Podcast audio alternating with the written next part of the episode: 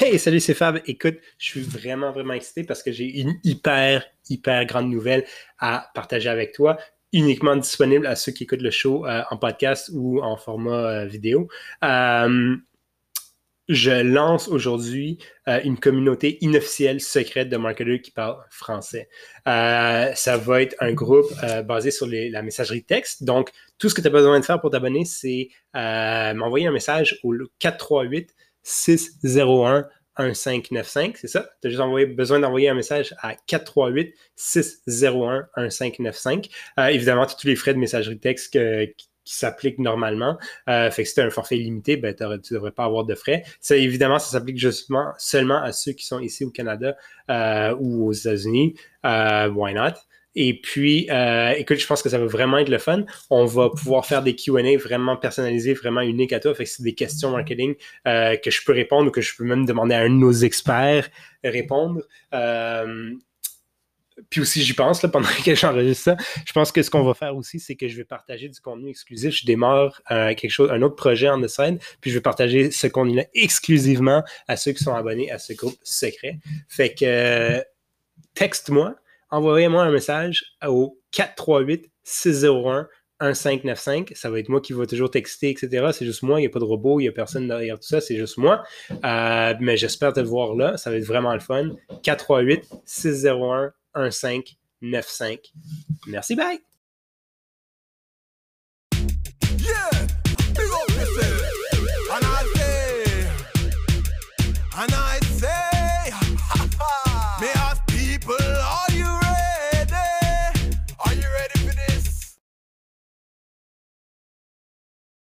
Écoute, là, c'est peut-être pas une bonne idée. non, c'est, je, je, blague, je suis super chanceux d'avoir plein de monde invités. Mais euh, écoute, Alexandre, tu as une place spéciale pour moi, vu que tu m'as aidé dans les débuts. Tu étais très actif, fait que je suis vraiment content que tu sois de retour. Euh, surtout, ben, comme toujours.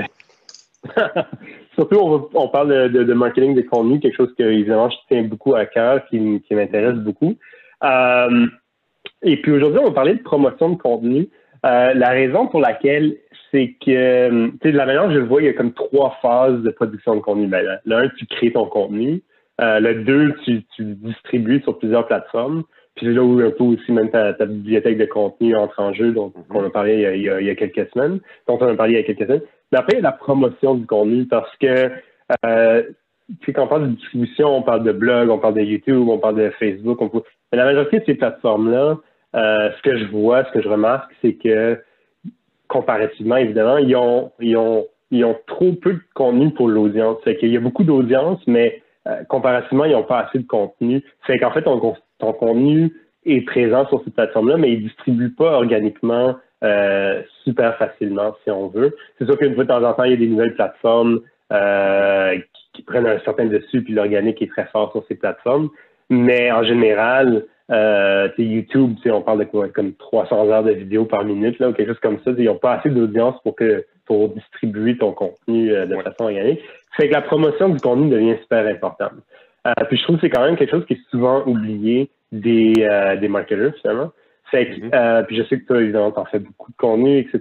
Fait que j'aimerais savoir comment tu suggères à une marque qu'elle fasse la promotion de son contenu. Euh, c'est quoi la promotion? Comment, comment est-ce qu'on s'y prend, etc., etc. Bien, la, première chose qu'il faut garder en tête, c'est le dosage de l'effort. Euh, il y a, euh, puis je pense que c'était hier, je lisais un, article de Rand Fishkin, puis, qui était chez mm avant, et une, une, chose qui est intéressante, un graphique qui est intéressant dans, dans l'article, c'était justement ce dosage entre la production et puis l'exploitation du contenu. Parce que on peut aussi mettre ensemble l'aspect distribution dont tu parlais, puis euh, promotion, c'est essentiellement l'exploitation du contenu. Tu as créé ton contenu, puis après, il faut que tu l'exploites, ça, ça te rapporte, tu ne l'as pas fait pour rien.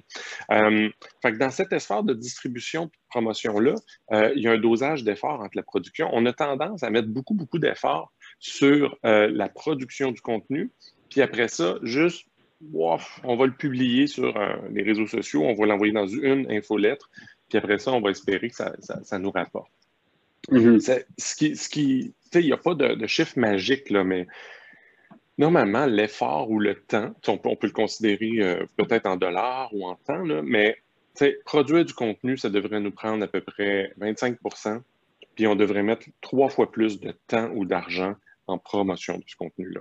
Euh, mm-hmm. Puis ça, peut, ça va peut-être faire en sorte qu'on va produire un peu moins de contenu, mais on va tellement bien l'exploiter, euh, puis peut-être le réutiliser, puis peut-être le republier, le, le, renvoyer, si on veut, euh, qu'on va pouvoir aller chercher euh, un certain gain.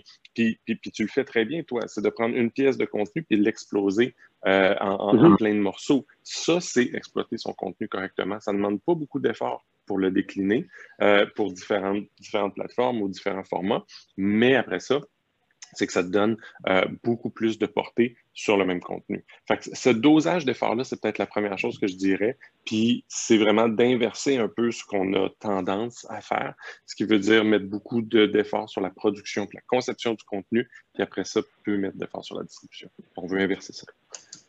Fait que tu dis que je devrais pas faire cinq contenus par semaine, mais en faire un puis en faire plus de promotion. C'est quoi? Je te blague, je, blague, je, dis pas ça, mais je, me peut-être que ben, faudrait voir. Parce que encore là, peut-être que ça ne te demande pas beaucoup d'efforts faire tes cinq lives par semaine, mais tu l'exploites tellement bien par la suite que tu, tu l'utilises vraiment, ce contenu-là. Fait que c'est peut-être pas une mauvaise chose du tout. Là. C'est pas, c'est pas dans la quantité, c'est dans l'effort qu'on met sur chacun. Je comprends. Ben, écoute, merci d'avoir clarifié. Je blaguais un peu, mais merci d'avoir clarifié. C'est sûr que pour moi, je suis quand même un, fan de, de, quantité. C'est sûr que tu as, raison, c'est il y a un dosage d'effort parce que c'est en, en, faisant plus de contenu, euh, je commence à remarquer un peu ce que l'audience aime versus ce que l'audience aime moins bien. J'ai aussi un podcast sur les ventes marketing. Je vois que mm-hmm. cette audience-là est beaucoup plus tirée par les, attirée par les ventes que quand on fait des sujets qui sont très marketing. Fait que quand tu rentres dans la quantité, je trouve que c'est plus facile, plus rapide de déterminer ce que ton audience aime ou pas c'est sûr que quand tu es une masse, quand tu as des guillemets comme la mienne, où tu n'as pas une grande audience déjà établie, ou que les plateformes, tu sais, LinkedIn, c'est ma plus grande plateforme, mais mm-hmm. euh, le partage vidéo n'est pas évident sur LinkedIn. Euh, ben, je parle beaucoup de zéro sur tout ça, mais c'est le fait que je peux être live sur Facebook, puis sur, là, je suis live sur Twitch. En ce moment, on est live sur Twitch. c'est une nouvelle plateforme que j'ai lancée. Euh, ben, je vois qu'il y a un certain... Euh, il, il y a plus d'intérêt sur ces plateformes-là, même sur Twitter, que sur YouTube, par exemple. Tu sais, fait tu sais, quand, quand, tu as raison, quand tu es trop focus sur la production, puis tu es comme, OK, les vidéos, c'est sur YouTube, fait qu'on mettre ça sur YouTube, puis là, tu attends, puis il n'y a rien qui se passe, comme tu dis, tu mets dans une infolette, ben, quand tu es partout, entre guillemets, ben, c'est là où tu commences à voir, ah, OK, peut-être je devrais faire plus la promotion de ma page Facebook, vu que euh, il y, a, plus de visionnement qui se passe là-dessus que sur YouTube, par. Ben, les efforts de promotion doivent aussi être, euh, le mot, le mot euh, est un peu cliché puis galvaudé, là, mais doit être un peu agile. Ce qui veut dire qu'il faut quand même que, tu sais, admettons qu'on fait un split 25-75. 25 en production. Mais ton premier 25% que tu vas mettre sur la, promotion, il faut que tu fasses des tests. Tu vérifies. Tu le déposes à certains endroits, tu regardes qu'est-ce qui marche, tu regardes qu'est-ce qui marche pas, parce que tu veux te, te, faire des ajustements puis développer certains insights pour la deuxième moitié du budget total que tu vas mettre sur cette pièce de contenu-là. Donc, mm. euh, il faut, que tu sois capable de t'ajuster. Tu fais un petit achat média sur Facebook, un petit achat média sur LinkedIn, tu regardes juste la réaction, tu regardes, es-tu satisfait de ton coût par euh, vue de landing page ou ton coût par conversion? Si tu ne l'es pas, tu ajustes ça. Tu ne vas pas reproduire une pièce de contenu. Tu vas juste aller ajuster de la façon dont tu t'en fais la promotion. Puis peut-être qu'en bout de ligne, tu vas te rendre compte que cette pièce de contenu-là n'était ben, pas bonne puis tu vas reproduire quelque chose d'autre, puis tu vas te, te, réajuster à ce moment-là. Mais faire la promotion, euh, c'est le gros de la job. C'est vraiment le gros de la job. C'est ça qui est, qui, est, qui est, difficile des fois. C'est tentant de produire un nouveau contenu, un nouvel article, faire une nouvelle publication euh, en texte sur LinkedIn, etc. Mais il faut euh, trouver une façon de, de, de, de bien balancer ça. Oui, puis je pense que tu as dit deux choses qui sont super intéressantes. Là. De un, peut-être que tu as remarqué que ton contenu n'est pas bon. C'est là où ça revient à. je sais que c'est pas disponible à tout le monde, mais l'idée de produire beaucoup de contenu parce que finalement, tu es moins dépendant d'un morceau de contenu, d'un item de contenu qui risque de bien performer ou pas. Euh, mm-hmm. Il y a ça. Et de deux, euh, là, tu me parlais de, tu parlais de publicité, Facebook, LinkedIn, et autres. Euh, quand on parle de promotion, on parle vraiment de mettre des dollars médias pour faire la promotion d'un compte, pour les rejoindre une audience un peu plus grande. Mm-hmm. C'est ce que tu dis finalement, c'est ça? Oui, parce que ça va en prendre. Parce que ne faut, faut, pas se leurrer, la portée organique, c'est pas ça qui va t'amener beaucoup, beaucoup. Là. tu peux réussir à te bâtir, une, à, à, coup de publication quotidienne, tu peux réussir à te bâtir une portée organique, mais du jour au lendemain, ça peut tomber. Donc, euh, il faut quand même que tu, encore là, c'est un jeu de balance. Il faut que tu mettes un peu de médias idéalement, euh, puis tu peux te, baser sur l'organique aussi qui peut t'amener de l'excellente portée. Il y a, des, y, a, des marques qui ont très, très bien réussi à ce niveau-là, mais il faut toujours que tu sois prêt, prêt à ajouter un petit peu de médias, surtout si tu es en mode acquisition. Parce que si tu es en mode fidélisation, euh, ben là, c'est sûr que tu as ton audience qui est existante. Mais si tu es plus en acquisition, ça va se faire beaucoup par l'achat média ou peut-être par le bouche-à-oreille. Tu, peux faire la promotion de ton contenu par le bouche-à-oreille. L'article de Rand Fishkin euh, dont, dont, tu parlais hier, c'était très intéressant. C'était cette notion d'ambassadeurs qui ne sont pas nécessairement des clients, mais qui sont des gens influents qui vont recevoir ton contenu puis qui vont sûrement le publier eux-mêmes, y faire référence, le mentionner.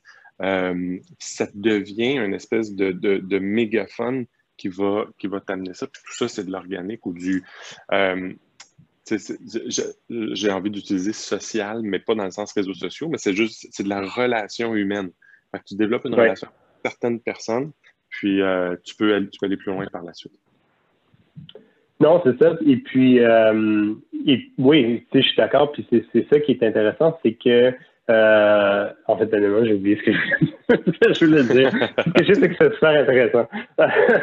Mais euh, non, ce qu'en fait, c'est ça. Ce qui est intéressant, c'est que dans, dans son budget, dans ses euh, son budget de temps ou d'efforts ou quoi que ce soit de contenu, c'est ça, on met beaucoup d'efforts sur la production, que ce soit même jusqu'en beaucoup de budget de post-production, euh, peut-être un peu en distribution, mais après, on ignore souvent la production. Je pense qu'il y a certaines compagnies aussi qui sont structurées de même. Tout ce qui est l'achat média, c'est dans un autre département que le contenu. Fait que là, bon, ben, on peut pas en faire parce que là, le, budget média est déjà alloué pour, mettons, du lead generation ou quoi que ce soit. Fait que, mm-hmm. mais c'est important quand on produit du contenu de dire, ben, il y a quand même un bucket qui va être nécessaire pour que mon contenu se fasse distribuer. Ah, c'est ça que je voulais dire c'est que je connais en fait quelqu'un qui, elle, elle a bâti une énorme audience sur LinkedIn parce qu'elle faisait beaucoup de vidéos. Euh, puis là, du jour au lendemain, LinkedIn a changé son algorithme pour dévaluer la vidéo. Puis là, finalement, elle, elle, avait des vidéos qui avaient des 10 000, 20 000 vues. Puis là, c'est rendu, il y en a vraiment, maintenant, c'est comme 3-4 vues. Là, c'est, vraiment pathétique. Hey Ouais, c'est pour ça que c'est important de... Quand on fait de la promotion du contenu, d'utiliser plusieurs méthodes, plusieurs tactiques en parallèle, juste au cas, parce qu'on est quand même, euh, tu sais, j'adore l'expression euh, euh, building a house on rented land c'est très mm-hmm. dangereux. Donc, se bâtir une audience exclusivement sur du terrain loué, qui est essentiellement une audience réseaux sociaux, c'est extrêmement dangereux. Il faut toujours qu'il y ait, dans la promotion du contenu qu'on fait, une mécanique qui fait en sorte qu'on va essayer de faire l'acquisition d'adresses courriels. En ce moment, c'est un peu le, donc du first party data. Euh, donc, mm-hmm. l'acquisition d'adresses courriels qui, qui, qui, est le plus facile, mais après ça, il y a d'autres façons qu'on, un petit peu, pas beaucoup d'autres data qu'on peut aller chercher, mais peut-être aussi, là, oui, mais c'est ça. Puis, tu sais, de plus en plus, il y a, des, des plateformes qui permettent de faire, de récolter des, des, des, numéros de téléphone pour faire des SMS. Tu as raison, c'est qu'à un moment donné, il faut que tu ailles chercher un peu le proprietary data, les courriels, euh, les, mm-hmm. SMS, ben, les de téléphone. Euh, parce que tu as raison. Sinon, toutes les plateformes sont en fait euh, louées. Là. Puis oui, tu peux constamment aller à la recherche d'une nouvelle plateforme, mais je pense qu'à la base, il faut que tu puisses aller chercher du proprietary data, mais aussi, comme on disait, allouer du budget média pour aller rejoindre son audience, euh, que ce soit sur Facebook, LinkedIn ou même le guichet là, de Québécois, etc. C'est pour, pouvoir aller chercher ton, ton audience qui ne va pas voir ton contenu de façon organique. Tout à fait. Merci beaucoup, Alexandre. Merci encore. Passe une belle journée. Ben oui, toi aussi.